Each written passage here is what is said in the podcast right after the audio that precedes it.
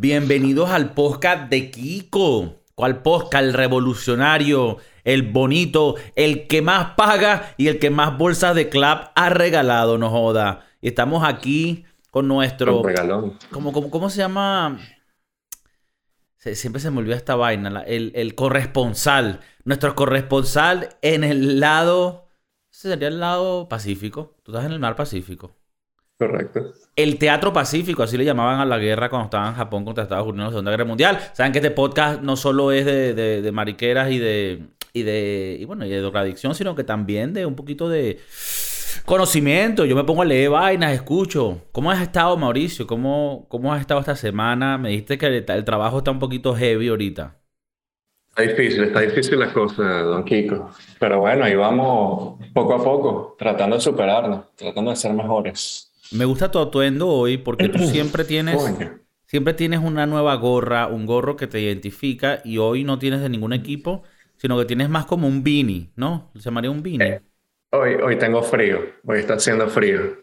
Estás muy, Está haciendo... muy hipster de, de, así, tipo hipster californiano, hipster, ¿cómo que se llama este Sí, lugar? ahorita- Winwood.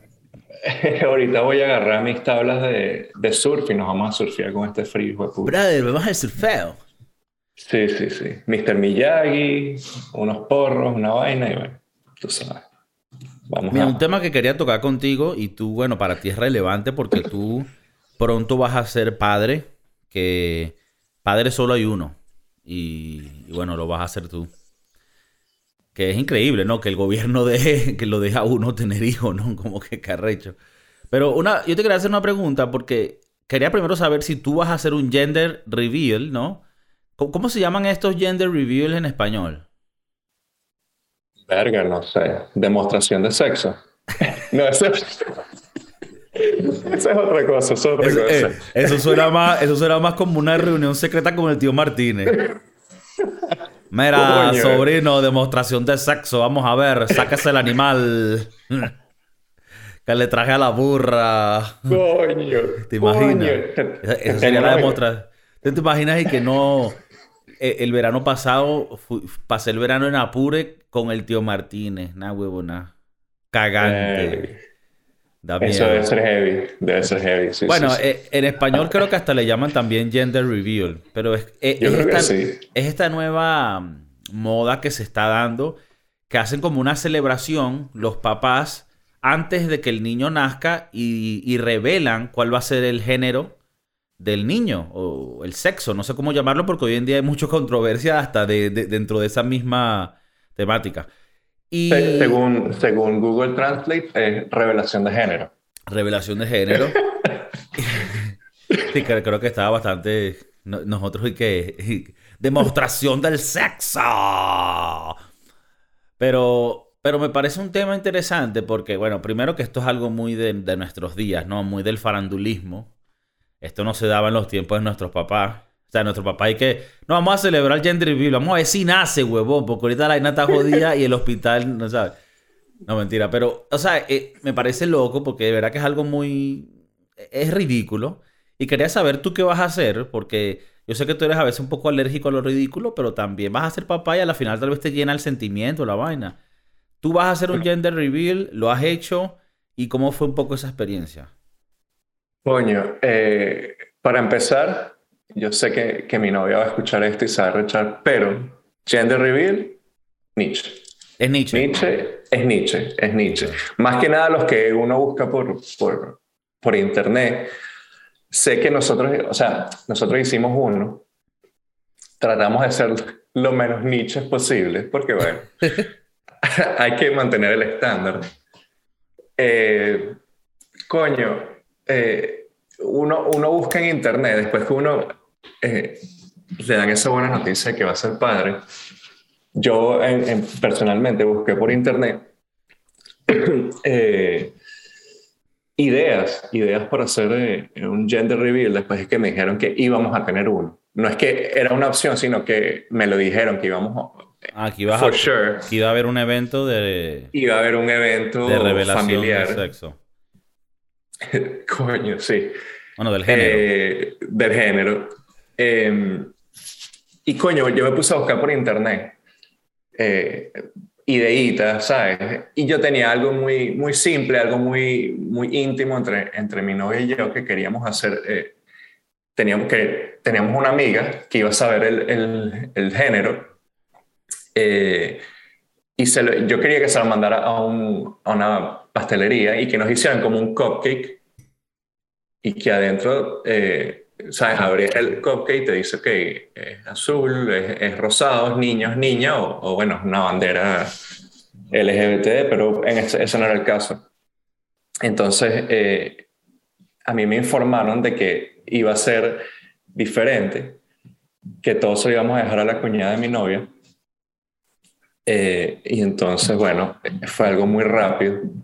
Tuvimos que ir a Miami a decirle a la familia y en ese momento, pues eh, se, se, hizo todo, se hizo todo. Ah, pero ¿qué, fue todo? Eh, o sea, se, se, se, hizo una pequeña fiesta, una pequeña eh, eh, reunión familiar entre la familia de mi novia y mi familia, un martes a las 12 del día, dos horas antes de meternos a un avión para regresarnos a San Francisco. Okay. Entonces la cuñada de mi novia planeó todo, hizo una pequeña reunioncita, fue a, a estos sitios, estos a Paris City, a donde compran eh, estos tubos de, de papel confeti del color del, del, género del bebé. Y bueno, eh, eh, fue algo bastante chiquito, bastante familiar y, y, y, no fue nada Nietzsche. Pero uno ve estas ideas que, que en Instagram y, y en Twitter y uno dice, coño, hay gente que necesita subir el nivel, subir su, pues, su forma de ver las vidas. Tienes ahí disponible una que me estabas mostrando que era de una caraja que se tiraba un peo y el, y el peo como que empujaba un polvo de un color azul o rosado. Sí, la caraja está en la sala de su casa. ¿Quieres que te lo muestre? O, sí, sí, sí, lo puedes poner eh, aquí para los, los televidentes. Mira, la Jeva está ahí de lo más tranquila en su y bueno, ya. Y, oh, fuck. Y la familia, pues, como que muy feliz, muy contenta. Verga, fuerte. Es fuerte lo que. fuerte, es fuerte, es fuerte. lo que estas aplicaciones han logrado llevar a la gente a hacer cosas que tú dices, verga, la gente está loca, weón. Pero también tienes que pensar que eso lo puede ver miles y miles de gente y, y coño, tal vez esa, esa muchacha fue fue viral en su momento. Y, y, coño, tienes que pensar que tal vez millones de personas van a ver tu culo, que te estás tirando un pedito, ¿ves? Y de colores. Tú por lo menos aquí para el podcast, en un evento especial harías una vaina así, un pedito con polvo ahí para los televidentes. Eh, llegamos a los 100.000 suscriptores. Coño, yo podemos poner los 100 suscriptores baja un poquito y, yo hago algo. Ok, algo. Podemos hacer algo. No, no, no te pongas a prometer mucho que no estamos muy lejos, ¿eh? Que llegamos y el bicho y que. Tú dijiste que te ibas a desnudar. sí, sí, sí. O, o, cuando uno dice, no, me voy a rapar el pelo si mi equipo gana, y el equipo gana y bueno, te desapareces. bueno, casualmente. Casualmente, igual a ver si lo pongo aquí. Lo voy a poner aquí. Eh, esto, esto lleva post edición al editor que coño madre está loco ya de tanto que le pongo a editar. Pero voy a poner aquí para ver si, si, si logro encontrar lo que sé que están en la internet. Un video tuyo y mío de hace como 13, 14 años, donde nos rapamos el pelo en vivo ahí, porque queríamos hacer un chiste el siguiente día, ir al colegio con Mohawk, con un, con un Mohawk. ¿Mohawk? ¿Te acuerdas de ese video? Mierda, me acuerdo. Mi hermana fue la que, lo tomó. sí, está tu hermanita ahí hablando que tenía como 8 años. Hoy debe ser ya abogada que lleva su propia firma, Una mujer hecha y derecha. Coño, qué loco. Ah, no me recordaba ese video. Y mira que lo he buscado por, por YouTube. No sé si, si alguna vez lo habrás puesto en YouTube. Mm. Es que está en YouTube. Voy a buscarlo. Está en YouTube. Bueno, y sabes que me, me, he metido a buscarlo. De hecho, no hace mucho tiempo porque eh, eh, me acordé de ese video, pero no, no lo ¿No parecía? No. Pero coño, ¿te acuerdas? Sí, sí, sí. Bueno, capaz hacemos unas cosas así. Exacto. Mil suscriptores, nos, nos pelamos. Claro. Gente que nos escucha. Claro, la gente. Suscríbanse y coño, habrán, habrán sus penitencias y sus vainas que tendremos. Mira, voy a buscar ese video, pero lo voy a encontrar. Pero ahora te pregunto yo a ti, ¿tú quisieras hacer un gender reveal el, día que... Mira, aquí lamentablemente... Qué rata yo, que lamentablemente. Lo que pasa es que uno queda más o menos a la merced de la pareja de uno, ¿no? Porque aunque tú y yo no nos interese mucho esa vaina, a la final que vas a decir que no, yo no quiero hacer un coño y a la final normalmente la mujer... Siempre vas a perder. Quiere hacer algo un poco más, pero obviamente voy a hacer un filtro para que no sea una cosa tan ridícula. Es más, eso también lo tendría que hablar en su momento con la persona. Porque quién sabe si nosotros queremos que la vaina sea sorpresa, ¿sabes? Bueno, esa fue mi, mi, idea. Yo le había dicho a mi novia de que vamos a, a, enterarnos el día que nazca el bebé. Y ella me dijo, mira, no, no, eso no puede ser así porque hay que comprar ropita y, y coño, y cuando, cuando te pones a ver, sí, sí, como que si quieres saber porque te quieres hacer la idea y cuando compras cosas, pues quieres que sean específicamente para, para el bebé. ¿Tú crees que si uno tuviera más billete, si te jugarías esa? Cagaba la risa. O sea, digo porque, claro, eh, parte de la vaina de saber el sexo y comprar cosas es que hay gente que te regala cosas. Bueno, ahorita vamos a hablar del baby shower. Pero, claro, es lo que tú dices, ¿no? Que logísticamente hace todo mucho más fácil si ya sabes el, sexo que va a ser.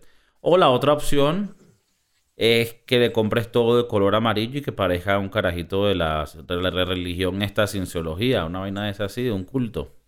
Coño, y lo peor es que lo pensé, todo tenía que ser amarillo o verde. Y coño, no son de mis colores favoritos. Pero bueno, creo que para el primero eh, está interesante saber. Yo creo que si, si llegamos a tener un segundo, yo creo que voy a convencer a, a mi novia para, para mantenerla en secreto. ¿Tú crees que después aquí entra también el tema de que, bueno, pero ¿y qué pasa si nace hijo y le compraste vainas rosadas? El color rosado no necesariamente del hombre, ni los hombres son hombres, ni las mujeres son mujeres, al final somos androides y la sociedad no nos moldea. Coño, yo no sé si tú te acuerdas, hay una foto muy famosa, tuya y mía, de que los dos salimos vestidos básicamente igual, dos camisas rosadas, dos, pantalones negros. Lo voy a poner aquí también. Y yo creo que la tengo, pero si no me la pasas tú, que por cierto, en esos momentos estábamos buenísimos. Estábamos acabando con todo ese condado de Broward County. Menos barba, pero más jóvenes y más, más apuestos. Pero bueno, eh, eh, yo me acuerdo que eh, fue para un evento escolar que nos vestimos así. Y a mí me preguntaba mucho que si era marico porque usaba el rosado. Y yo le decía, el, color no te define, brother. Tranquilo. Y, aparte... Y a, la, final terminabas tú cogiendo tal tipo que era como que, no entiendo, ¿qué pasó? No es que tú... Sí, sí, sí. Tú dirías, dirías tú que tú y yo estábamos mucho más adelante o sea, tú y yo éramos vanguardistas del movimiento inclusivo. Sea, desde, desde los años 1600. O sea, nosotros estábamos ya vestidos de rosado y nos decían, tú eres marico. Sí, ¿y qué huevón? ¿Cuál es tu problema? Yo estoy seguro que sí, que íbamos muy adelante a nuestra, a nuestra generación. Íbamos muy avanzados. Mira, hablando de este tema, porque yo creo que a la final la, la, gente que es de ciertos grupos, por lo menos si tú eras gay en los 70, eso era un pedo heavy. Pero tú y yo que Estuvimos en el bachillerato en eso del 2005, 2006. Nos graduamos los dos en el 2007. Juntos, inclusive. Tú de vaina no te gradúas, pero te dejaron caminar por la alfombra rosa. ¿Tú piensas que en, esos tiempos, si tú eras gay... O sea, yo lo, yo lo veo como que eh, eh, te iban a ladillar o podían que te ladillaran igual como ladillaban a cualquiera de nosotros por cualquier estupidez. Más bien pienso que si eras gay eras hasta cool. En nuestro colegio los que eran gay eran como cool. Mm. ¿No te acuerdas? Verga, yo, yo no sé si tú te recuerdas, hubo, había varias gente que, que había salido eh, como gay y, y, varias que tenían relaciones con, o sea, ellas eran mujeres o, eran hombres y, y coño, eh, verga, fue bastante, todavía estamos en una, en una época donde era bien, bien visto, mal visto, pero no, coño, no, no, o sea, no es que le caían a piedras a los pobres carajos por ser, por ser gay o...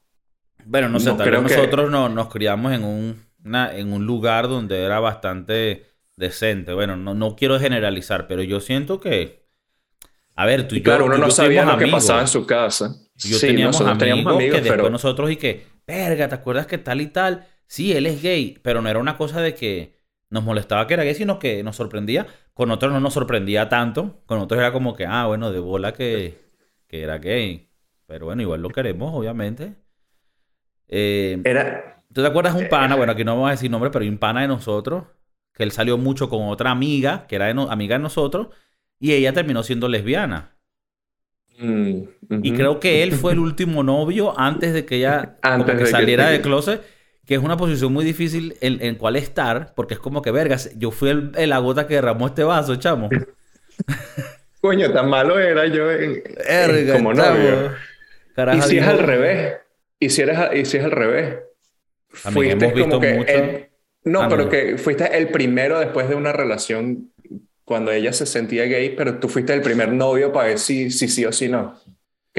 Ah, ok. Y, y después igual, pero igual después decidió, no, la pinga, yo esto no es lo mío. Esto no es lo mío. No, no, no, guarda ese eh. chorizo que lo mío es la almeja. Venga para acá, échale el limón. Pero eh, yo creo que, claro, como te digo, uno no sabe lo que pasaba en su casa. Tal vez no pasaba, no, no se veía lo que pasaba en sus círculos más cercanos. Nosotros éramos amigos, pero tal vez no, no los más cercanos del mundo. Y no sabes, o sea, uno lo reaccionó bien. Ah, coño, es gay, cool pero no sabemos si su familia... Ah, no, ya va. Esto, es, más, es otro tema, sí. Es otro tema, pero más en, el colegio no, no siento que... Verga, que era un peo, pues.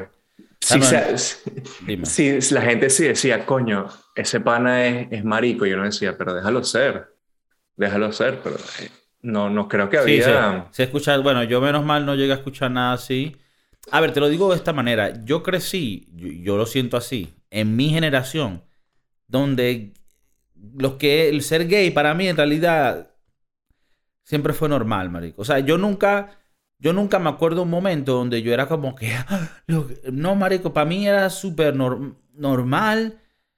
A ver, era curioso, interesante el tema, porque obviamente es diferente a como, como es uno.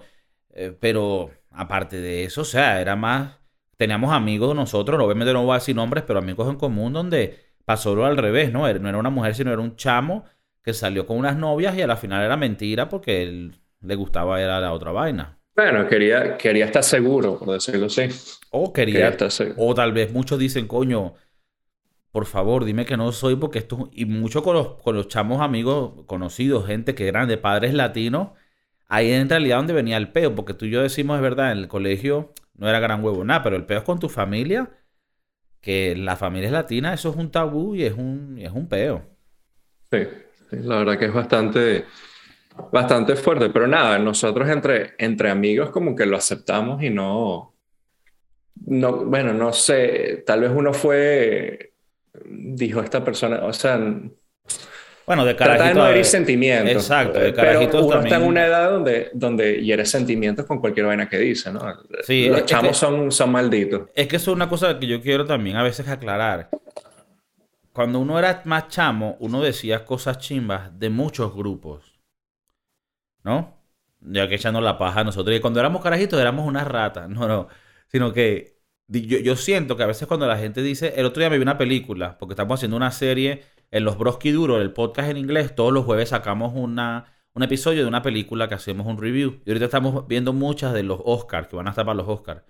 Hay una que se llama Coda, Coda, que, tiene que ver una familia que es sorda y la, hija es cantante. Marico, te, lo juro, brother, vean esta película. Marico, no pare de llorar, es hermosa, es real. De verdad que últimamente las películas me están emocionando que ya no están siendo tan, tan sino que, bueno, pero una de las cosas que en la película está un, actor mexicano que es muy de pinga, creo que se llama Esteves, o eh, es este mexicanito que también estuvo en otra película donde él es el papá de una chamita gringa, pero que es mexicana, entonces tiene que pasar la frontera. Bueno, es un mexicano que llegó al Hollywood.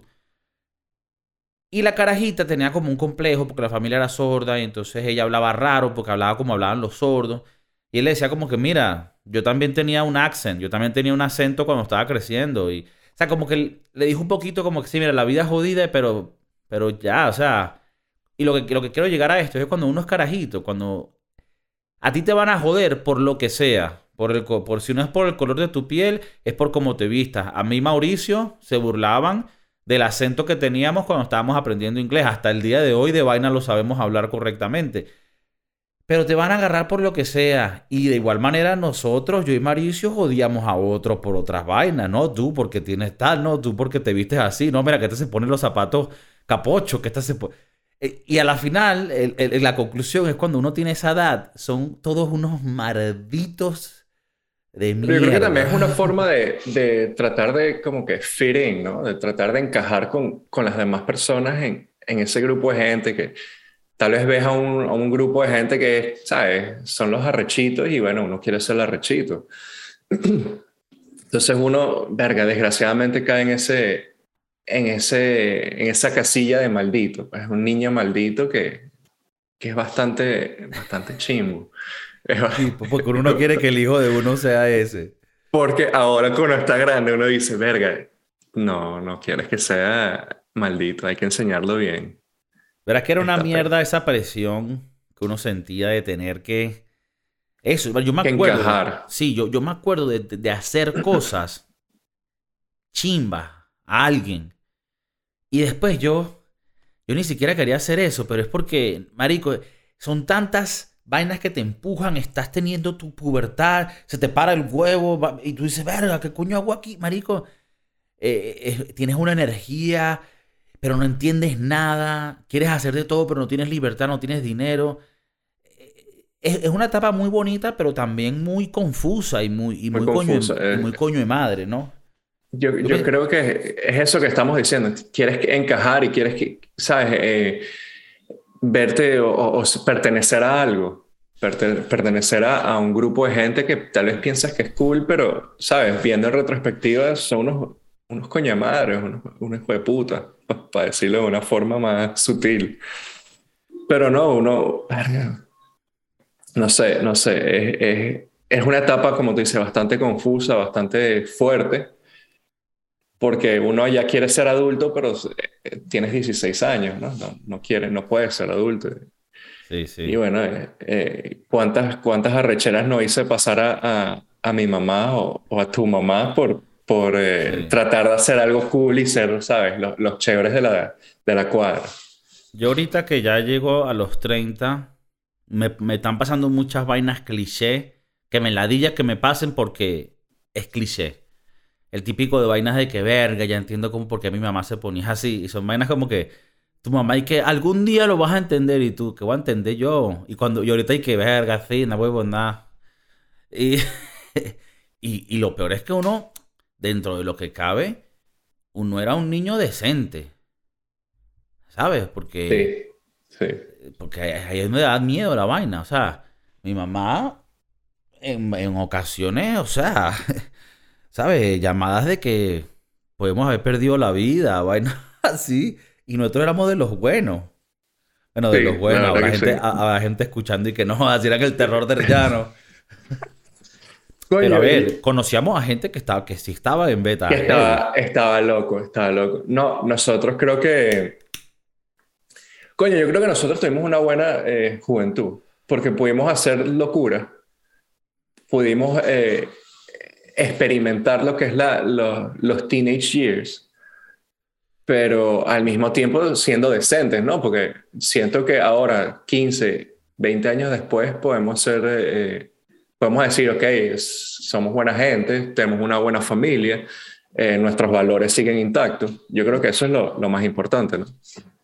Pero hay gente que yo, que yo veo que, que sigue como en ese, en ese modo de ratica, ¿no? Sigue siendo, sí, que, que, nunca pasaron la página y bueno, y siguen siendo, ¿sabes? Déjame seguir haciendo estas cosas para que la gente siga pensando que soy, soy ese cool de los, ¿sabes? De cuando teníamos. Bueno, y, mucha gente también que todavía vive en un mundo de farándula y en el Instagram pareciera que es como que es, sí, es raro. Porque a ti, te, a ti esto, esto es como un poco, no es chisme, porque a mí no me gusta ese chisme, pero sí es una observación y me, me acabas de recordar que todavía se ve gente en Facebook o en Instagram de hace muchos años y dice, verga, este bicho como que todavía está haciendo las cosas que hacía uno de carajito y piensa que son cool. Eh, no, no sé si también como, o sea, hater. Yo creo que es parte hater. No, pero creo que tienes mucha razón. O sea, yo sigo viendo que hay carajos que tienen treinta y pico avanzados y siguen yendo a, la, a las discotecas como, ¿sabes? Como si no hubiese mañana siguen, siguen eh, comprando demasiada caña para beber un fin de semana con, como ahora te puedes tomar una botella de whisky, está tranquilo. Pero yo, yo sí tengo compañeros de high school que, que siguen bebiendo como si tuviésemos 18 años y está... Creo que eh, tienes que madurar de esa etapa, o sea, todo, hay que quemar esa etapa, más que nada. Y ya yo la quemé y bueno, ya no, Espero no ser ese tipo de, Siento que, que, la gente que, bueno, la gente que escucha el podcast, los que son más, los que son más chamos, a ver, que, que, yo y Mauricio todavía estamos en, somos una, unas florecitos creciendo todavía, somos, estamos en nuestra juventud, pero bueno, ya hubieron unas etapas donde ya nuestros órganos dijeron, bueno, mira, hasta aquí damos nosotros, de aquí en adelante este cito en la noche y un vinito una vez al mes, porque si no, no llegamos. Y Mauricio va a tener un hijo. Pero si tú tienes entre 20, 25, 27 años, Dale al perico, dale a esa mierda. No te inyectes nada. Exacto, dale, dale. Dale duro, no joda. Eh, pastillas, mezcla esa mierda. Ahora, no, mentira, mentira, ahora quedando claro. O sea, jodan y tripeen, pero de pana, que hoy en día las drogas no, es no son las drogas cuando nosotros éramos carajitos. Porque ahora no sabes lo que te estás metiendo y te mueres. Así que de verdad, solo marihuanita y cervecita. Pero si tiene un buen periquito también.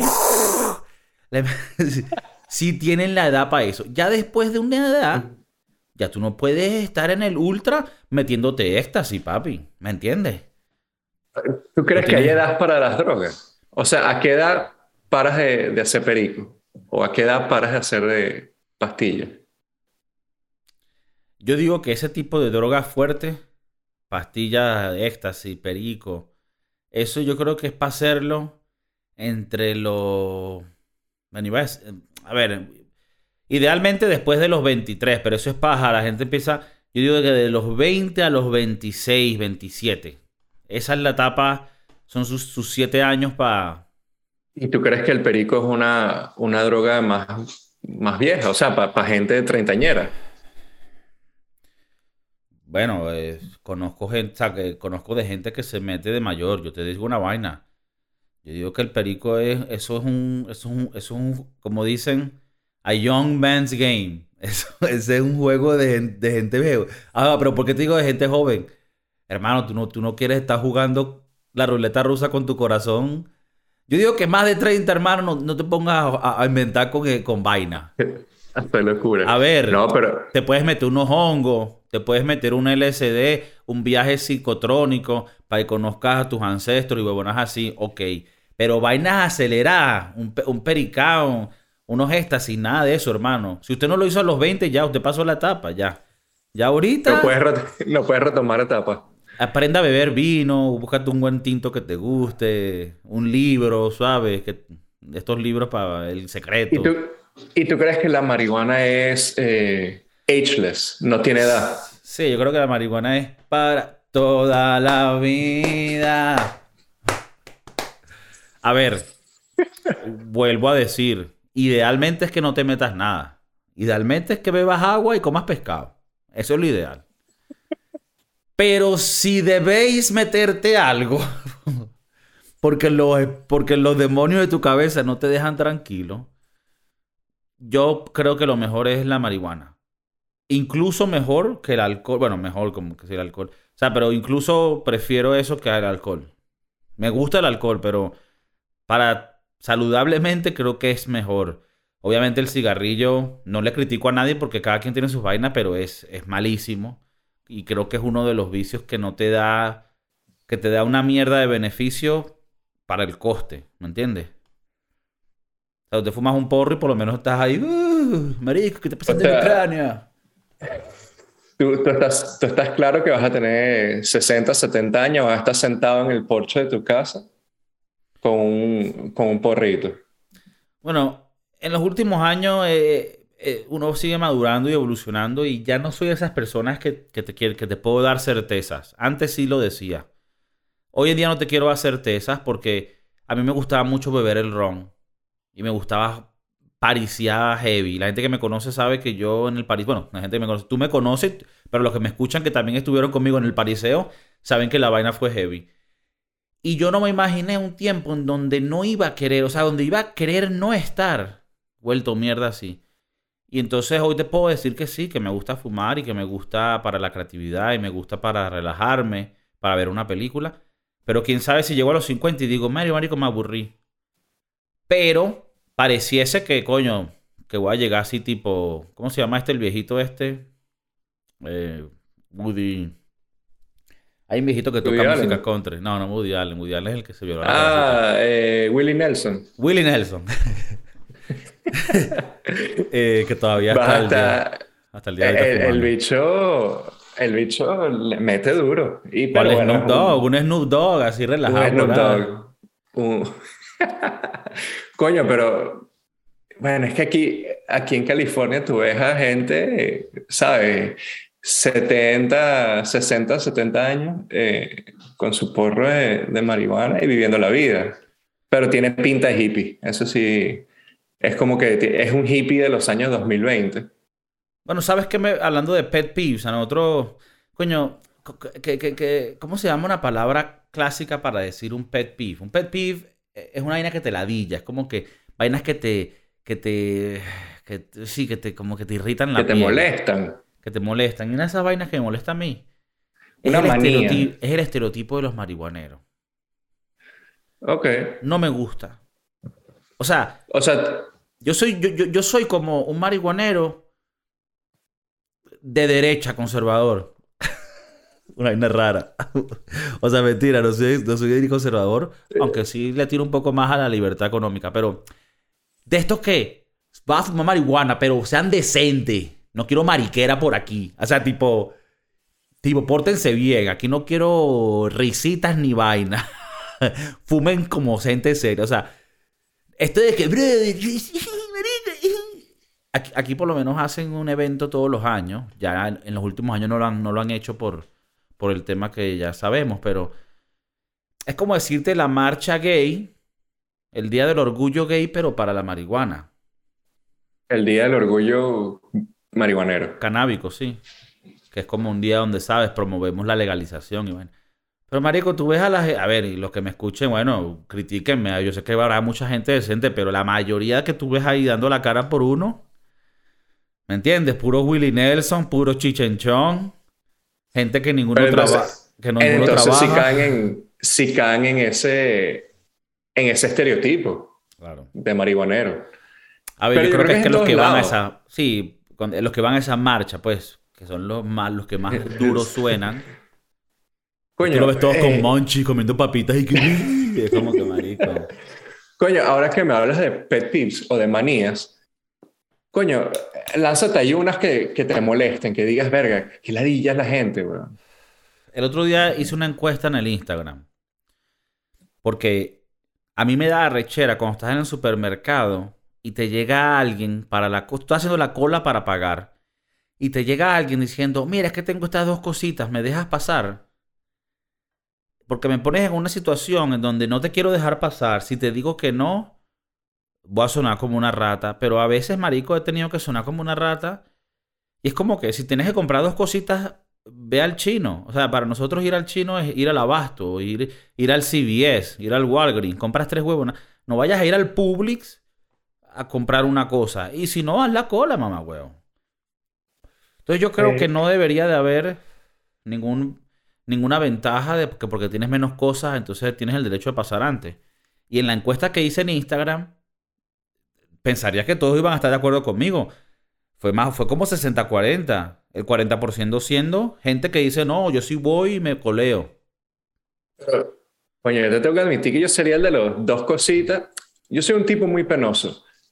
Pero yo a veces tengo dos cositas y veo la cola así como de 200 personas. Digo, brother, déjame pasar, nada más tengo una pasta de dientes y unos condones.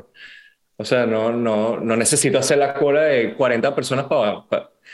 Eh, hay que también tener esa viveza, güey. Verga, es que eres una pedazo de mierda. Porque es, que tú, Coño, es que tú no solo te estás coleando al bicho que está de primero, te estás coleando al resto. Al Tendrías que preguntar, tú tendrías que preguntarle a todos si están de acuerdo con esa decisión.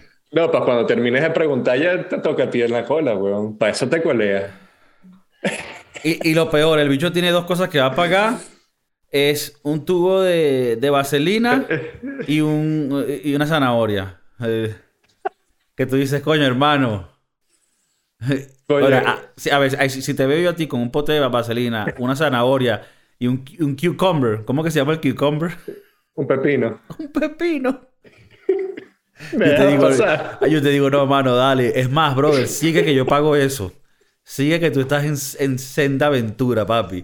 Vaya para allá y meta ahí lo que vaya a meter. Coño, sí, sí. ¿Algún, algún otro, ¿Alguna otra manía que tengas que, que odies a la gente? Porque esas, yo- esas son razones para odiar a gente, weón. Lo que pasa es que yo voy a hablar claro y aquí la gente sabe. Yo he tenido aquí en este podcast una serie de cosas que odio.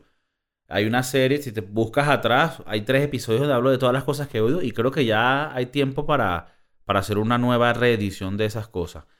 Una de estas vainas que otras vainas que me ladilla, y tú me dirás que tú trabajas en un restaurante, bueno, tú trabajas en un restaurante de alta cuisine, entonces obviamente esto es diferente, pero fuimos a un restaurante de ramen. Yo te hablé de los ramenes que me gustan aquí, este es uno, el mejor ramen que he probado en mi vida. Y esa franquicia abrió cerca de mi casa, así que fuimos a, a visitarlo. Ellos no aceptan reservas, te tienes que llegar y es por orden de llegada. Y cuando llegas, marico, una cola, un beta. Y esto me molestó. Llego y había un grupo enfrente de mí esperando. Yo soy lo segundo. Yo y mi novia. Les digo, mira, ¿qué tal? Me dicen, ah, no, es que hay que esperar, ok. Empieza a llegar más gente. Y ya las chamas que están como que llevando el restaurante ya no saben, como que no están llevando la, cuenta de quién es el siguiente que hay que sentar. Y yo soy una persona muy ansiosa y ya me pongo a maquinar y a ver, porque a mí también me da pena ladillar, pero a la misma vez no me gusta que me jodan. Entonces, es como una pelea interna donde yo estoy como que, ok, no, no digas nada, Kiko, tranquilito, pero por otro lado, como que, no, ya va, tú, eh, eh, este- yo estaba primero, y entonces, ahora tengo que yo ser el villano del lugar, formando peo y mandando a la gente, no, que yo estaba, y ellos, no, y tal. Y yo creo que del otro lado me verán como que, verga, este bicho como alzado. El, el- ajá, el oficial alzado aquí Sí. dirigiendo la Y orquesta yo, que no y tiene yo que lo que menos quiero ser es esa persona. Pero si no lo soy, doy vuelta como un huevón. ¿Cuál es la solución? ¿Cuál es la solución? Coño, tú tienes que tener ahí una, una vaina, una cosa que tú anotas y tú digas, ok, los siguientes son ustedes, los anoto. Que el restaurante tome cargo de esas vainas y que tú no se lo dejes a los comensales que están llegando a agarrar esa coñazo para quién lo van a sentar. Coño, pero suena algo como que bastante tercermundista, porque aquí tú vas y tienes un iPad y, y te anotas y vas. Mauricio- ¿Dónde estás viviendo tú, weón? Estás en Venezuela. Mauricio, Mauricio, creo que sobreestimas el funcionamiento en España de las cosas. España es muy bonita, es muy bonita, pero no todo funciona así a la perfección. Y entonces aquí no es así como tú dices. Eh, debería ser, ¿no? Es más, un carajo ahí, un español, le preguntó a la tipa, mira, disculpa, eh, ¿será que nos anotas en algún lugar para nosotros esperar afuera? Y la caraja le dice, no, es que, es que, es que no anotamos. Aparte eran unas latinas, ¿no? No, es que no anotamos. Ah, eh, O sea, le faltó decirle, no, no, no, es que no anotamos. Aquí esperas y, y si, te, y, si, y si te pasas de huevón te jode. es que aquí en España es jodido. Tú sabes cómo, bueno, no sé cómo tú estuviste en el norte en Bilbao, pero el customer service es heavy, ¿sabes? Aquí tú llegas a un lugar, nosotros hemos llegado a un lugar a comer, brother, y es como que, bueno, sí, tienen reserva, no, mira, tienen una hora para comer. Y yo no necesito más de una hora. Nosotros cuando llegamos, nosotros comemos, bebimos y nos vamos, porque nosotros vamos a beber en otro lugar más barato. Entonces, Pero me dio arrechera. Entonces en Navidad llevé a mi familia a un restaurante de estos que me gusta español. 12 personas y cuando llego, mira, pero una, eh, es para una hora porque yo le digo, ya va, ¿tú estás preocupada por los que van a venir después o estás preocupada por este grupo de 12? Marico, tuve que ser el mamagüevo. Tuviste que poner mano dura. marico, odio ser esa persona y le tuve que decir, ajá, entonces tú no me vas a sentar a mí pensando que va a venir más gente y ahorita no tienes a nadie aquí y no, no quieres este dinero, o sea, tú no quieres nuestro negocio. Bueno, creo que nos escuchó el jefe de la vaina y salió y que no, no, no, siéntalo, tal, tal. Pero es como que yo creo que ni lo hacen por mal, es como una venita que le falta, weón. No, no, al, no a un tipo de persona específico, que sea el español, no, no. A, la, a la sociedad entera, así funcionan. No es como en Estados Unidos, donde es un customer service diferente, y en Venezuela es otro customer service diferente, más tirando a la mafia. Te doy tanto y me traes la vaina más rápido. Sí, sí. Pero bueno, disculpa. No, no, no, que, que, que, heavy ahí ser el, ese es un trabajo difícil, el de, el de ser eh, host en un, en un restaurante, porque hay gente que se quiere aprovechar de ti. Y hay gente que, bueno, si eres muy pasivo, la gente se aprovecha de ti. Entonces creo que es un trabajo bastante, nunca lo he hecho, pero creo que es un trabajo bastante complicado. ¿en qué, en qué, a ver, dime un ejemplo. El, host es, el, que recibe a la gente y lo siente. El host es el que recibe a la gente en, el restaurante. Eh, eh, en, en, los restaurantes que trabajo yo se maneja mucho con, con reservaciones y entonces si llegas sin reservación puede que te, que te digan que no, que no tienen espacio para ti. Más veces, o sea, te dicen que, muchas de las veces te dicen que sí, que sí te pueden aceptar, pero sabes, tienes que esperar un pelo. Pero es un trabajo bastante complicado porque si no estás organizado y no estás viendo tus vainas, eh, puede llegar un huevón como tú y decir, mira, aquí me, me asientas a 12 personas porque yo digo. Entonces, no, no, no, no, no, yo nunca he sido así. Nunca, no, no, no. no, Coño, Kiko yo peo. No, yo llegué a un restaurante vacío y donde me dijeron que si me iba a tardar mucho. O sea... si, si es más de 45 minutos, no. No. Entonces, entonces, si tú me lo haces a mí, si tú me quieres ver la cara de huevón a mí, tú lo puedes hacer. Porque yo no pierdo mi energía por eso. Tú quieres ver la cara de huevón a mí, no tengo peo. Me las como, marico, me las como. Pero estoy con mi familia en coñazo de gente y voy a quedarle mal a todos y, y aparte me vas a ver la cara, huevón. Ahí sí se me sale, se me sale el llanero y el Nietzsche. Mira, mamá hueva, esta mesa es del pueblo. Y entonces, bueno. Pero... ¿Tú crees que... Eh, ah, primero, una pregunta. No fue en el, restaurante hindú, ¿no? Tú tienes que quedar ahí bien. No, en el restaurante hindú eso no me lo hacen nunca. O sea, si en la caraja te dice, Kiko, tienes que esperar media hora para la mesa de 12 personas, tú le esperas y calladito te vas para afuera y esperas media hora, ¿no? Bueno, es que nunca me lo harían, porque yo, yo llego ahí y, marico, es como que si ah, llegase... Tú, llegas ahí siendo... No, no, yo llego, yo llego al hindú, marico, y es como que si llegase... Por cierto, fuimos el, el, el martes pasado porque mi prima quería celebrar cumpleaños ahí. Llevamos torta, nuestra torta, unos globos. Marico, nos hicieron un, un, no un, delfín, un, un cisne de, de, manzanas cortadas, así de sorpresa. No, no, no, no. Este lugar conoce lo que es la experiencia customer service, lo que es... No, no, esto, esto no lo harían ahí. es otro trato, es otro trato, otro trato. Pero hay otros lugares que es que no, no Pero para llegar ahí, para llegar ahí tuviste que pasar tal vez un poco de roncha al principio, ¿no? O sea, para llegar a ese punto donde eh, el restaurante eh, te, te, va a, tomar como un familiar más. Porque al final tú entras ahí, te apuesto que tú conoces a Ali, le dices, épale, Ali. Y el carajo te dice, sí, sí, entra, entra. Ali no, es, un nombre, no es un nombre indio. No, pero te digo, e, este, este restaurante hindú, algún día daré el nombre. Lo que pasa es que estoy todavía negociando ahorita planes de, de sponsorship. Esto es un lugar que si tú vas sin que te conozcan, te van a tratar bien y vas a tener una, una experiencia excelente. Claro, cuando yo voy es extra especial, pero a todo el mundo lo tratan bien. Sí, pero a todo el mundo lo tratan bien porque no es el típico restaurante que lo manejan. A ver, esto no es por. Hermano, yo soy mitad española, a mí me encanta la gente española, pero los españoles, especialmente en Madrid, porque verá que en los pueblos es diferente. En Madrid tienen una manera de tratar a la gente que no es mala, sino que es a su manera. Y nosotros que venimos del otro lado del mundo estamos acostumbrados a que nos den cariñito, a que nos digan, mira mi amor, ¿qué vas a querer tú? Un cachito y un rico mal, papi. Ay, Catire, venga para acá. coño, es otra cosa. Pero bueno, el, el, Estás, claro que te tratan como un rey. Mario, cuando vengas para acá te voy a llevar. Por cierto, la comida hindú, excelente, pero cuando la gente sabe llevar un restaurante, y esto no es un restaurante de lujo, pero es las experiencias, es las, las cosas pequeñas, los detalles. Tú sabes de esto, para, para tener, tú sabes que tiene este lugar. Desde que yo como ahí, la comida siempre es consistente, del mismo sabor y excelente. Y eso es uno de los puntos para que un restaurante llegue a tener tres estrellas Michelin o no. Tiene que ser siempre constante. Tú, me estás diciendo que ellos se merecen estrella Michelin. Mira, yo todo la claro. A mí poco a poco a poco la gente me ha dicho que yo soy un medio gurú de la comida de review. Lo que pasa es que no me la quiero creer todavía porque se me va a la cabeza. Yo te quiero llevar a ti y tú me dirás a mí si el lugar, pero yo creo que ese lugar se merece por lo menos una estrella Michelin.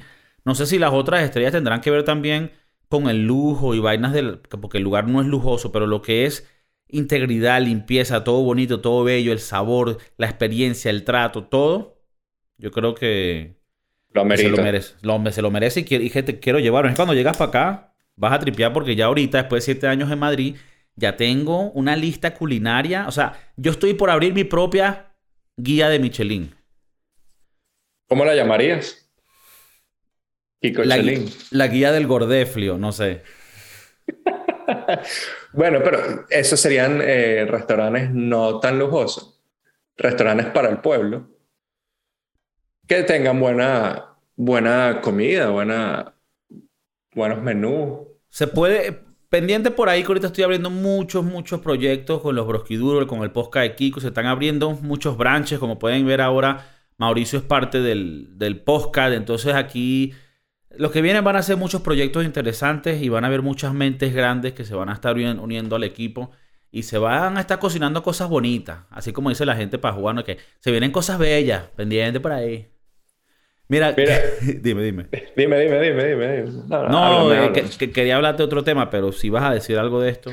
No, no, quería, quería seguir eh, escuchando de, tus, de tus manías, de tus pet peeves. Sabemos que los restaurantes tienen eh, bastante en el mundo de del mío, de mi trabajo, hay demasiados pet peeves. Y, creo que eso se adquiere con el tiempo eh, y, de, y de dónde vienes de trabajar. O sea, si tú vienes de un McDonald's donde tus expectativas son bastante bajas, pues eso es un pet peeve para mí, porque tú vas a venir de, a decirme a mí que llevo un poco más de tiempo, un poco más de experiencia, que he pasado roncha, hacer las cosas, pues no. Vamos a hacer las cosas bien, hay que subir. O sea, yo, siempre te digo Ajá, pero tú, que subir. Tú, estás viniendo de una perspectiva de trabajar con alguien en la cocina que viene de otros parámetros de calidad. Yo, yo entiendo que en, en, el mundo culinario es bastante difícil juzgar a la persona por donde vienen eh, de trabajar antes. Porque puedes saber cocinar, pero no tienes los estándares de una, de una cocina ¿sabes? Una alta cocina. Eh, entonces es bastante difícil eh, tratar de enseñar a una persona a tener esos estándares.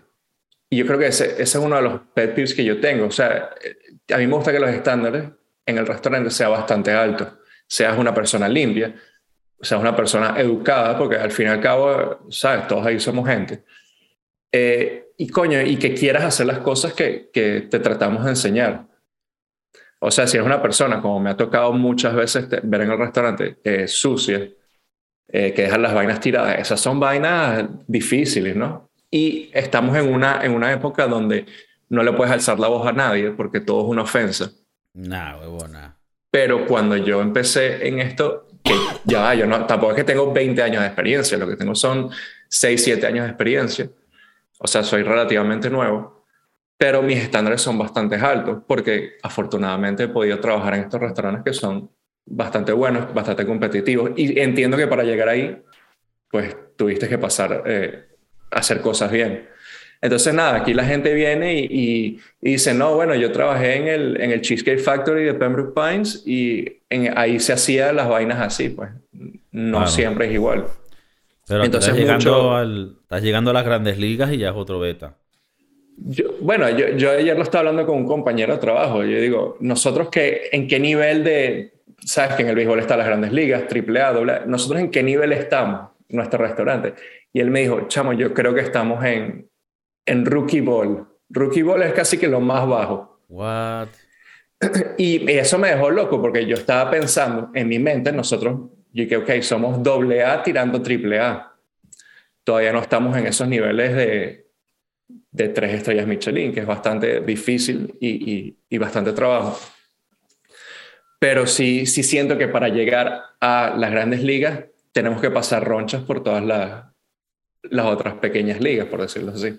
Bueno, yo creo que la roncha es parte del... Disculpa, sí, que la roncha es parte no, no, No, y, y, nada, y, parte del, del, pet peeve mío es pues tener que enseñarle a la gente de, a, tener un nivel eh, eh, culinario más alto de lo que a veces ellos creen tener.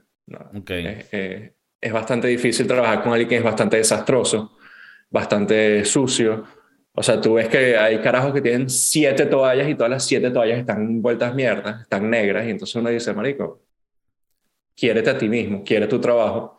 Y bueno, eso es una de esas cositas que, que te molesta, una manía que tengo yo en la cocina. No, está bien. Y creo que me pasa, me ha pasado en otros ámbitos del trabajo, en, oficinas y vainas, cuando conoces gente que simplemente hacen las vainas de tal manera que tú dices, verga, tú no, tú, no te quieres ni a ti mismo.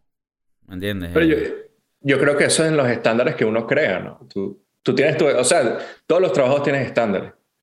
Tanto un trabajo como oficina, como un trabajo eh, de albañil, todos los trabajos son respetables y todos tienen sus estándares.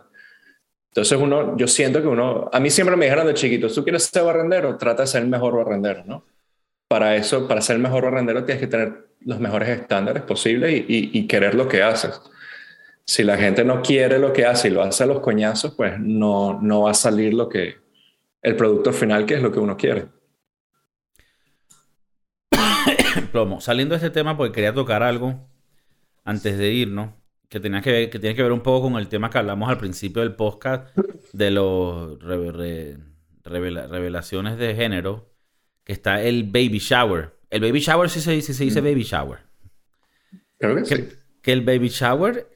O una llovizna de bebés, no sé cómo lo no, eso, eso, se dice baby shower porque es una gringa, creo que nosotros... El baby shower es raro porque... A ver, todo habla claro. Yo fui a baby shower cuando era joven y me pareció la idea más estúpida del mundo. Ahora de mayor me va a tener que tocar ir. Pero el baby shower tiene esto como tienen las bodas un poco, es como que también un interés de que, bueno, está hecho alrededor de que cómprenme las vainas mías. Y a ver, yo no quiero hablar mucha mierda de esto porque tú estarás pasando por eso, te regalarán cosas. A mí me pasará eso que en su momento. Pero es un poco como que, bueno, si tú tuviste el carajito, tú fuiste el que lo metiste y dejaste el caldo adentro, cómprate tú tus huevos nada. Sí, es, es, difícil, weón. Es, es, difícil pedir a la gente que te regale vainas que no son ni siquiera para ti.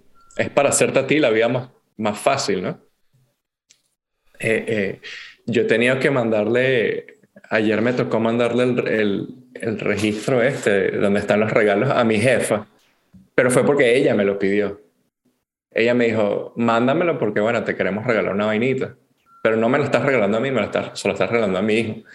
Y en cierta forma me estás haciendo a mí la vida un poco más fácil. Claro, y, yo, a la final no conozco a tu hijo. Correcto. y tal vez mi jefe.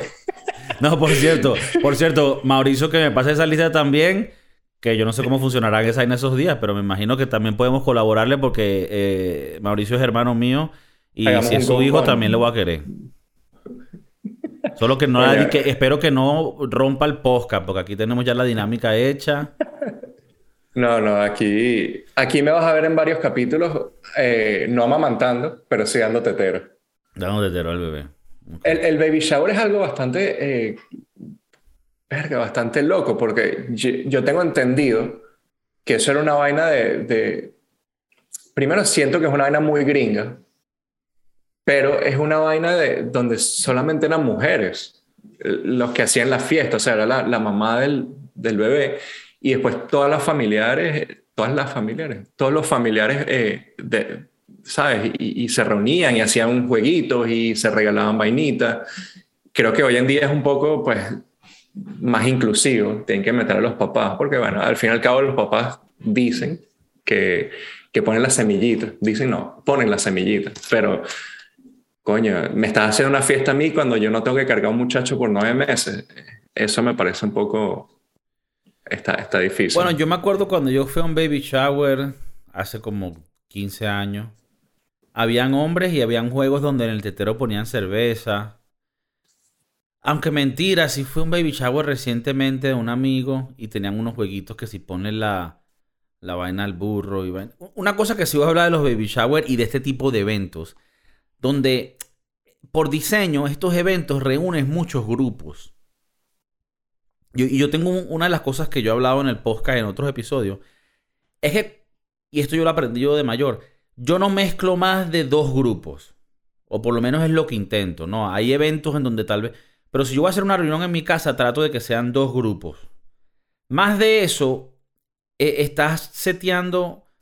Y yo sé que esto es diferente cuando uno era más joven. Cuando uno tenía 23 años, uno le gustaba llegar a un lugar donde no conocía gente, pero este más o menos, este, ah, ¿qué pasó, huevo, Pum, pum. ¿Qué es eso, metanfetamina? Dale, tan loco. Pero hoy en día, yo siento, y esto dime tú también, porque tú también estás llegando a esas edades, de que mucho grupo es, medio incómodo. Y entonces estaba en este baby shower, que no fue que la pasamos mal, la pasamos muy bien. Pero, marico, habían como 15 grupos de personas diferentes. Yo no conocía a ninguno. Y, a veces se hace raro porque tú quieres hacer chistes, joder, pero no sabes qué tanto ir. Tú sabes cómo son mis chistes. Entonces, no, entonces a veces a uno no le gustó. Entonces, y, a la final se vuelve... Y, y para la gente que está haciendo el hosting, o sea, los que están organizando el beta, los papás, para ellos es un estrés también bueno, digo yo, no sé. Esto es un enfrentamiento de mundos, ¿no? O sea, tienes, porque tú, tú y yo tenemos eh, eh, amigos eh, en común y, no en común, ¿no? Entonces, tú sabes cómo es tal persona, tú sabes qué puedes decir, como estás diciendo, y, es bastante, es bastante, pues, a mí me pone bastante ansioso pensar que en el baby shower va a haber un enfrentamiento de mundo muy, muy complejo porque no solamente mi familia, la familia de mi novia, sino hay varios invitados, varios amigos que van a ir y, eso es... Eso es como un MCU, un Marvel eh, Cinematic Universe. Y, y, DC, o sea, toda ese, ese, esa mezcolanza se va a juntar ese día y bueno, vamos a ver qué sale de ahí. Pero es bastante, es bastante difícil tener a, a, diferente gente, eh, eh, todas reunidas bajo un mismo techo tratando de celebrarte a ti, ¿no? O, celebrarte a, tu bebé. Sí. siempre vienen a, un, a, un, común acuerdo que, bueno, vamos es por el bebé, no, no por ti. Entonces van a llevar te, lo, te, lo, dicen a ti y así? Sí, bueno, eh, aquí, aquí, la gente, yo creo que después de una edad uno tiene que ser claro. Yo te digo, mira, yo te voy a visitar porque quiero ir a ver a tu bebé, quiero ir a conocerlo, llevar un regalito. No te quiero ver de ti la cara huevón. Así, básicamente Básicamente me lo dijeron así, ah, bueno, está bien. Bueno, yo, yo acepto el regalito. Está bien. Sí, que coño, necesitamos la cuna, así que bueno, dale. Me Échale pichón. No, créeme que. Nosotros aquí en realidad nunca nos has caído bien tampoco. créeme que el, el, lo del registry, eh, esta vaina donde los regalos para el bebé, es bastante complejo porque hay vainas que pueden costar 5 dólares, unos chupones, como la cuna que cuesta 600. Y uno dice, ¿cómo tú le dices a una persona, mira, regálame esta cuna de 600 dólares?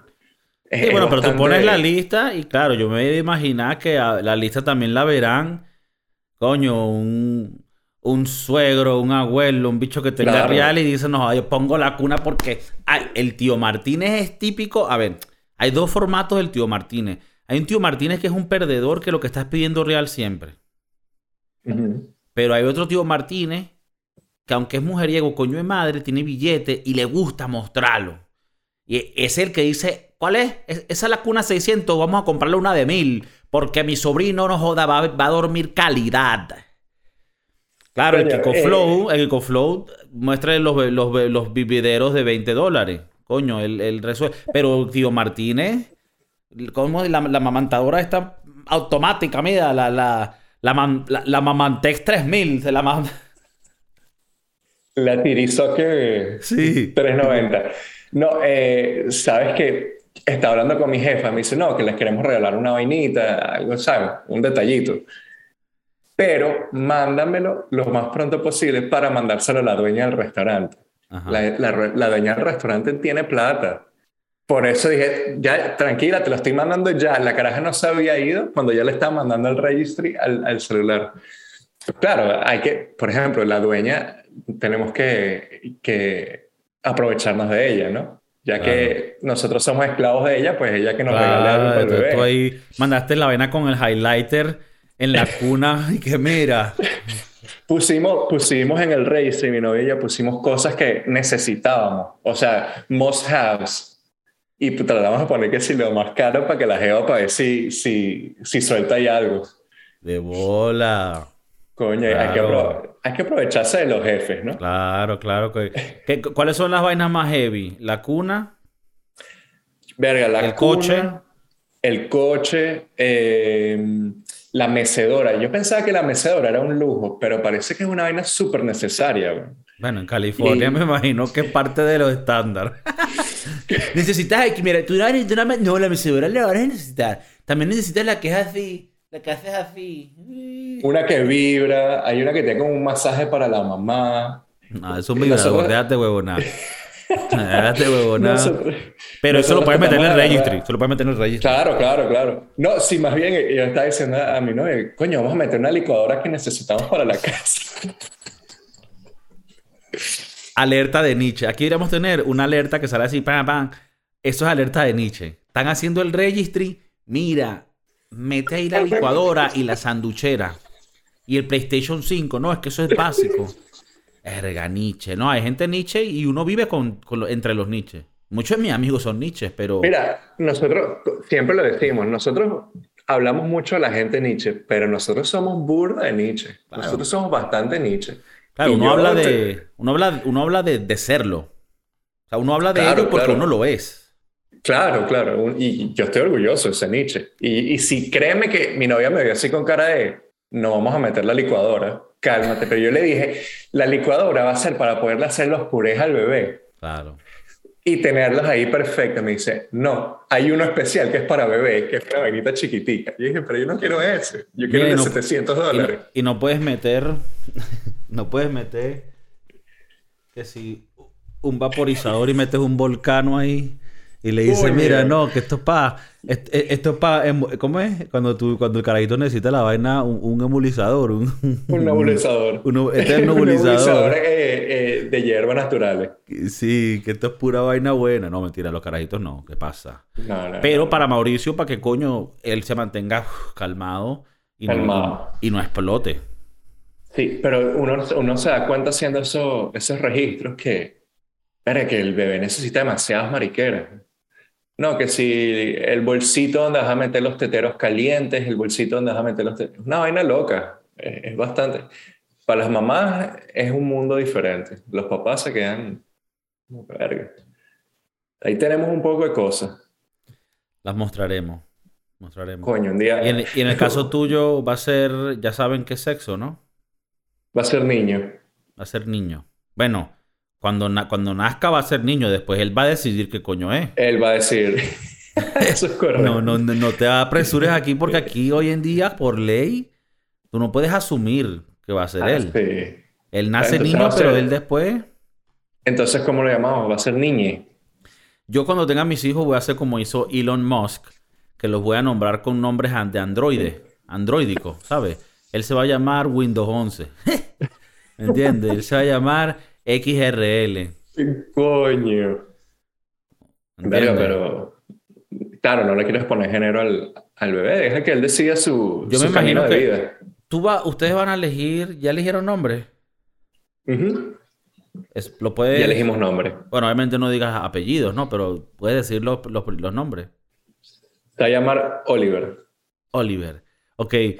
Quería saber si, ibas, si te ibas a ir por esta nueva tendencia de, de, papás latinos, pero que viven en Estados Unidos, que le vas a lanzar un nombre gringo. Coño, lo pensamos. Lo pensamos. Sin, sin, segundo nombre. No, no, el Oliver es un es nombre gringo. Es nombre gringo. Claro. Pero bueno, no, sin segundo nombre. No. Claro, porque sabes qué? Porque si le vas a tirar nombre gringo, tiene que ser nombre solo. Porque si se llama, a ver, ¿qué te pasa? Oliver me parece perfecto. ¿Sabes cuál he visto por ahí? Un Oliver Ricardo. Nah, huevona. Nietzsche. Lo mataron, Nietzsche. Lo mataron. Lo mataron, pobre. No, yo soy Oliver Armando. Nah, huevona. No, eh, hay muchos, he conocido a varios que sí, Matthew Francisco. Y es como que. Pobrecito, ¿no? Nietzsche. Luca- Lucas Cristian, vainas así que. ¿Cómo se llama? No, él se llama Matías Daniel. Matías Daniel. Matías Daniel es un niño que tiene una mamá muy luchona. Muy luchona. Sí. Ma- Matías Daniel es, es nombre de hijo de una mamá soltera, luchona, que siempre muestra su dolor en Instagram. En Instagram. Ya, ya, ya te entendí. Bueno, para mí, tú me decías Matías, yo pensaba que esa era. Su mamá era fresa. Su mamá era cifrina. Mm, No, también, también lo puede ser, pero de esas que eh, el Señor es mi, solo Dios podrá juzgarme, pim pum pam. Verga, está, está difícil. Está. Coño, eso. ¿Cómo nom- Ya va, ya. ¿Cómo nombrarías tú a tu hijo? Yo sé que todos hemos. Yo he tenido. Yo antes de tener un hijo había pensado en Yo te voy a decir una vaina, yo siempre he pensado, no sé, ya, no sé si, mi- si mis ancestros habrán algunos, habrán ha, ha habido algunos que fueron, sabes, reyes de reinados y vainas, pero yo tengo una, una, una visión tal vez muy, no, no muy machista, pero muy old school. Yo le quiero poner mi nombre. Mi papá se llamaba Carlos, él me puso Carlos a mí. Por lo menos, si yo tengo un hijo y es el primer hijo, le quisiera poner Carlos. Sé que es muy tradicional, sé que es muy clásico, sé que es muy aburrido, pero me parece... En algunas cosas yo soy así aburrido, soy como clásico, como... ¿Sabes? O sea, hay Este- parejas que dicen, no, mira, má- mámame el culo y méteme un control. Y, so- y son muy... son muy... ¿Me entiendes? Hay, hay, hay parejas que... Yo soy una persona más tranquila. Entonces, cuando, cuando viene esa vaina, coño, Carlos. Tal vez un Carlos... Mi papá se llama Carlos Manuel. Le pudiera poner un Carlos Manuel en honor al... Coño, al... Al, al, al- Al Dari. al Dari Dari. O Carlos, otra cosa. Yo soy Carlos Francisco. Coño, hay mucha gente que no sabe cuál es mi nombre de pila. Porque me conocen por la Coño. por la, por las ondas sonoras como el Kiko, Kiko Flow, Kiko Cervantes, Kiko Flow para los panas de antes. Kiko Production para la gente que cuando, me cuando yo empecé a hacer toda esta vaina que decían, mira, este carajo de pana, ¿qué está haciendo? Bueno. Pero, eso, nombre clásico. Oliver, coño, me sorprende. Me gusta, pero me Me sorprende, sorprende. porque quería saber si te, si te ibas a ir por ese... ¿Lo haces para, Yo- para que tu hijo se integre más a la cultura americana? Verga, no. No, la verdad es que. La verdad es que eh, cuando supimos que, que mi novia estaba embarazada, lo primero que dijimos fue que no iban a ser nombres de, de familiares, ni nombres propios, o sea, no, no iba a ser ni Mauricio ni, ni el nombre Que por de cierto, yo, yo reconozco que esto que estoy diciendo yo de ponerle el nombre de mi papá, de que yo eso es un medio Nietzsche. Pero sí, tienes razón, un poquito. Es, es medio Nietzsche, eso Po- Pon aquí la alerta entonces. Piu, piu, piu, piu, piu, Nietzsche alert. Eh, no, sí dijimos que no, que no iban a tener nombres de ni de nuestros papás ni, ni nuestros, o sea, tratamos de ser un pelo más original en ese sentido. Y Oliver creo que fue bastante de los nombres que, que yo barajeaba, porque mis nombres eran todos de futbolistas, te voy a ser sincero. Eh, Nietzsche. mi- Nietzsche. mi no- mi- yo dije, coño, mi hijo se va a llamar Zinedine y, y bueno, Nah, drogadicto. Que no, se va a Eh, llamar Lionel. Lionel. Eh, yo sí te voy a ser sincero que tenía entre mis nombres muchos nombres español, pero eh, eran muchos nombres de, de futbolistas al final. Mm. Y tengo que admitir que era bastante Nietzsche. Menos Iker. mal que mi novia Iker. Iker era uno de los que barajeaba. Bueno, el Iker, el Iker es el, el equivalente a Oliver aquí en España. Más o menos. Está bastante, está puteado el Iker. No, no puteado, pero digo, es, es como que el, el mismo efecto, el mismo efecto extranjero que estás haciendo tú con Oliver, aquí sería el Iker. ya, ya. Ya, ya, entendido. Porque Iker. Iker es muy, o sea, Iker es es- español. Súper español. bueno, español. este era uno de los nombres que estábamos barajeando. Eh, y después de que mi, mi novia entendió que era el de Iker Casillas, dijo, creo que no, creo que no. Y, y bueno, pero creo que Oliver está, es un bonito nombre. Es lindo. Me, me, está, me está gustando, en cada realidad, día me gusta más. En realidad, en realidad es raíces germánicas, Alemania. Bueno, yo aquí hablando paja porque escucho sí, sí, Oli Oliver Kahn. pero, Oye. pero que ha hecho que... Eh, marico, así es que yo, así es que yo hacía la, las presentaciones en el colegio. Sin saber un coño, pero coño, con la confianza alante. No, claro, Oliver, eso es un nombre de raíz germánica, claro, de Alemania, de la región de las brujas. No, ¿por qué no? Porque Oliver Kahn yo lo vi una vez. Coño, eh, viene del, del latín y, y, francés, de la rama del, del, olivo. Ah, mira. O sea, que el Oliver es como el rey de los olivos. De los olivos. Y... Coño, está bien. Y creo que para la, Coño, ahora que lo veo, aceite de oliva. No sé, güey. Marico, el, el, olivo es como el oro. El olivo es el oro, güey. Bueno, Del él es mi pedacito de oro. ¡Upa! él, él, él, es mi aceitico de trufa.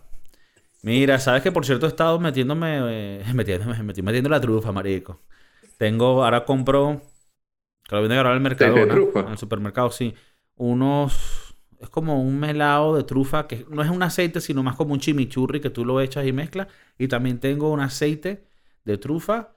Claro, esto me imagino que no es la misma, misma calidad que tú manejas, pero bueno, me estoy adentrando en el mundo y ya le agarré. El, ¿Sabes que hay ciertas cosas que tienes que agarrar el gusto adquirido y ya después que lo agarras, ahora te gusta? Y ya le agarré el, el truco. Y son cosas que tú antes me explicabas, coño, no lo entiendes todavía, pero cuando lo entiendas, porque uno cuando es ignorante, uno tiene que decirlo. Cuando uno no sabe... Y Mauricio, aunque él es ignorante muchas otras cosas, sabe mucho de la culinaria. Y él me adentró en el mundo del, de la trufa. Tú no usas trufa en tu restaurante mucho, ¿no? No, no. En el restaurante donde estoy ahorita no, porque es eh, comida asiática. Atay, ok. Y no, la trufa no pega. No pega con los sabores que manejamos. ¿en qué, ¿En qué tipo de restaurantes podías encontrar la trufa? francés, español, creo que es donde más se... Eh, mediterráneo, mediterráneo. Italiano. Italiano también. Eh, e italiano, es, o sea, es clásico ponerle a unos gnocchi eh, un poco de trufa ne negra. Foie gras francés con un poquito de trufa negra o blanca, que es más cara. Mm. ¿Por qué es más cara? No lo sé. Es más difícil de encontrar. ¿Tú crees que hay un tema de racismo? Coño, entre las trufas. Sí. Y que no, no, no, las blancas son más caras. Las la blancas son más caras. Puede que sí, puede que sí. Hay que hablar con los, con los franceses sobre eso. Con los truferos. Las trufas, tengo entendido que el gran lugar de donde vienen es en Holanda. De Holanda, no sabía. Ah, no, pues entonces creo que esas trufas son las que te hacen ver a Dios. Mentira. Ah. Porque no sabía, aparte de los hongos, hay trufas alucinógenas. Coño, no sabía, qué interesante. Y ahora que tú me dices esto, imagínate tú mezclar, hacer una receta con la trufa alucinógena. Hacemos el primer restaurante en California con comida fusionada con hongos alucinógenos, bueno, trufa alucinógena. Y que se damos una experiencia y le cobramos mil euros por la experiencia, porque eso lo pagan. ¿Tú lo pagas? hay gente que lo paga. No, bueno, tú lo has pagado. yo lo pagaría, sí, sí. ¿Tú lo has pagado? Coño, Pero deja de cambiar el tema. Mauricio lo paga, chico. porque Mauricio es un aventurero culinario. Sí, sí, y creo que mi trabajo eh, necesita que yo vaya y pruebe estos restaurantes bastante caros. Deberían pagártelo porque a la final eso es research. Eso es research, claro, claro. Eh, coño, debería pasar el, el cheque, el, el, recibo a la jefa. y coño, que me pague la, la experiencia. Pero ¿sabes, ¿sabes qué trabajo es bastante, muy bien eh, remunerado? Vendedor de trufa. Es un trabajo donde ganas eh, demasiado dinero, porque es un producto que cuando nosotros trabajamos en Miami, la trufa la, la traían de, de Francia y era demasiado fresca. O sea, la agarraban el lunes y ya el miércoles la tenías en el restaurante. ¿Pero que se la traían en un avión? Los mandaban en, en overnight shipping. Y el dealer, el dealer de trufas, como nosotros le llamábamos, era un carajo que era bastante low key. O sea, era. Era un, era un medio, era un medio negocio de droga. Era un, un, negocio de drogas, correcto. Pero bueno, trufa que es legal. Es legal. Es legal. Entonces, me dices que es legal. Eh, bueno, porque te voy a mandar un, un, un pequeño documental que está en YouTube de cómo los carajos en, se tienen que mover súper underground con el pedo de las, de las trufas. Coño, pásamelo porque, porque me interesa para verlo y vamos a hacer algo. En el siguiente, bueno, no sé si en el siguiente capítulo, porque aquí vamos grabando y se van organizando, pero vamos a hacer un episodio hablando un poco profundamente de la trufa, sus orígenes, no solo la parte que se usa para cocinar, pero la parte alucinógena que, no, que tú no conocías. Disculpa, sigue. Tengo que hacer, tengo que hacer el research ese, de, ese, de esas trufas. Pero bueno, es, es, un es un trabajo bastante competitivo y súper underground que gana muchísima plata. Tiene, tiene medio, medio feeling a, a, vender droga. Pero bueno, es, nada más, es nada más trufa comestible que la verdad no sé, a mí me gusta la trufa, pero no sé si pagaría 500 dólares por un pedazo de trufa para, no sé, es, es bastante, eso lo tenemos que hablar, eso lo tenemos que hablar. vamos a hablar con, con un poco más de profundidad. Ya por ahora los vamos a dejar porque estos podcasts se siguen extendiendo, pero a mí me encanta porque a ustedes tal vez esperan que va a venir su clásico podcast de 30 minutos de la semana y cuando les llegan esto de hora y pico, tú dices, coño, Ojalá se lo estén tripeando, estén haciendo sus ejercicios, estén barriendo en la casa, o metiendo sus periquitos, su huevona, que eso yo no lo juzgo. Solo que periquito para el posca va a ser va a estar en medio que, pero dale, perico, esto es más para una marihuanita, relajado en el parque, te pones tu vaina, estás con el perrito y tú de coño, ay, estas caras son una maldita. Pero bueno, Mauricio, gracias otra vez por estar con nosotros y bueno, ya no te voy a, ya yo voy a dejar de agradecerte porque ya tú eres parte del podcast y ya tú no eres ningún invitado ni entonces ya, o ya cuando la gente habla del podcast ya sabe que tú estás aquí y bueno. De la familia.